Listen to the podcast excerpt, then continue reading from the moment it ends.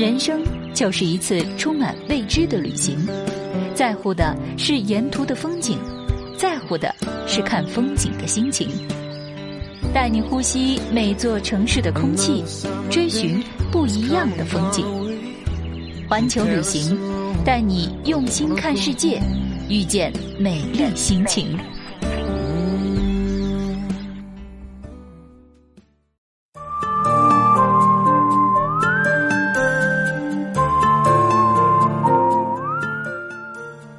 本节目由带您走遍全球的环球旅行和听了就再也停不下来的喜马拉雅联合录制播出。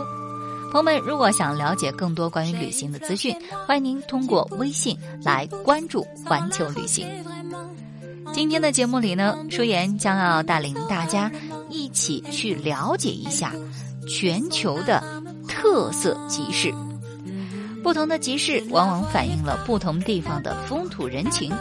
如果说你已经逛腻了千篇一律的百货商场，那么今天就跟随舒言的脚步，来这些特色集市看一看吧。在这里，你能找到各式各样的好东西哦。首先要和您分享的是位于泰国叶公的美宫铁道集市。这个铁路集市呢，又被称为是美宫集市，因紧靠铁轨两侧而得名。是泰国八大奇迹之一。最初，这里只是满足当地居民生活所需的小市集。在曼谷通往叶公府的美宫铁路通车之后，火车要横穿过整个美宫集市。但由于种种原因，美宫集市依然被保留了下来，并逐渐成为一大热门景点。当然，这个集市很危险，每天火车要从这里路过八次。所以，水果摊以及购买者要时刻保持警惕，做好撤离的准备。接下来，我们来说说德国德累斯顿的德累斯顿圣诞市场。德累斯顿圣诞市场是德国最古老、规模最大的圣诞市场，距今已有五百多年的历史。每年圣诞将至。人们就会从四面八方聚集到这里，一起感受圣诞节带来的欢乐。集市里有几百个摊位，出售食品和手工艺品，吃喝玩乐样样俱全。每当夜幕降临，数不胜数的圣诞彩灯让节日的氛围更加浓厚，还有圣诞歌舞表演轮番上阵，呈现出一场绝美的视听盛宴。接下来要和您介绍的是英国伦敦的波特贝罗集市。相信最初人们是从诺丁山的同名电影里面知晓它的，而在伦敦提起诺丁山，人们最先想起的就是这里的波特贝路集市了。英伦是复古潮流的正宗，而波特贝路集市就是英国寻访古董的好地方。华丽复古的首饰，带有瑕疵却不失精美的餐具和银器，以及各种奇特有趣的小玩意儿，叫人爱不释手，也能让人一窥英国人精致无比的生活。接下来，让我们到澳大利亚的墨尔本，去看一看维多利亚女王市场。维多利亚女王市场。是南半球规模最大的露天市场，经过了一个多世纪的岁月变迁，仍然保持着最传统的风格。这里的商品一应俱全，从果蔬鲜肉到衣服鞋帽，从生猛海鲜到旅游纪念品，价格都非常实惠。每年夏天的周三晚上，还有盛大的夜市。世界各地的美食在此齐聚一堂，在夜市吃饱喝足，看看街头表演，再到旁边的酒吧喝酒，还有比这更畅快的事情吗？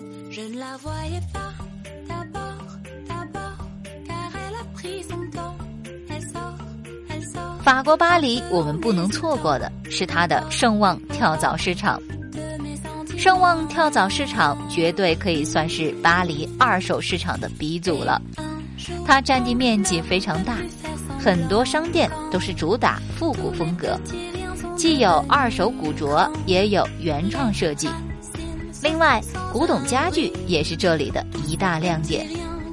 电影《午夜巴黎》中，主人公就是在这里挑选家具的。这里的商品虽然价格不菲，但确实很有特色，还可以从这里直接寄回国哟。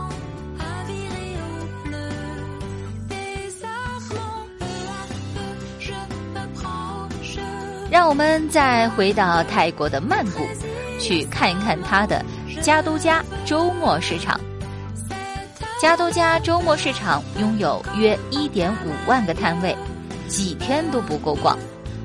不夸张的说，在这里你几乎可以买到任何东西，服饰、手工艺品、陶瓷器皿、古董、书籍等等，应有尽有。你可以在这里发掘不少的宝贝。绝对可以称为淘货达人的天堂。到曼谷旅行，来此挑选纪念品，你真的很难做到空手而归。到了日本东京，怎么能错过它的锦市场呢？锦市场号称京都的厨房，织锦、日常用品、新鲜食材、干货腌菜等都可以在这里找到。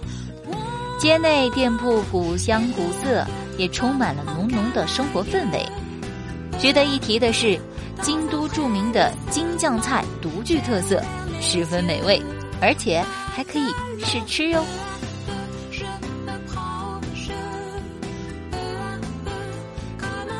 说到台北，朋友们不得不提的也就是它的夜市。那么接下来就让我们来聊聊它的师大夜市。位于师大路与泰顺街之间的台北师大夜市是学生族最爱的夜市，曾出现在电影《一夜台北》中。水煎包、卤味、大肠包小肠等台湾特色小吃都可以在这里品尝到，各色的服饰以及精品店也非常多，通通都洋溢着青春的气息。那么最后，让我们来说说位于美国西雅图的。派克市场吧。派克市场是美国历史最悠久的农贸市场，也是体现西雅图市井氛围的好地方。海鲜摊位每天会在固定的时间进行抛鱼表演，抛鱼小伙们配合默契，动作娴熟，就像深藏在集市里的武林高手。再配合着热情幽默的吆喝，总会吸引大量的游客驻足观望。另外，世界上第一家星巴克也坐落在这里，来这儿逛逛，总会有无尽的惊喜等着你的。好了，朋友们，如果说您还想了解更多的关于旅行方面的信息，欢迎您通过微信来关注环球旅行。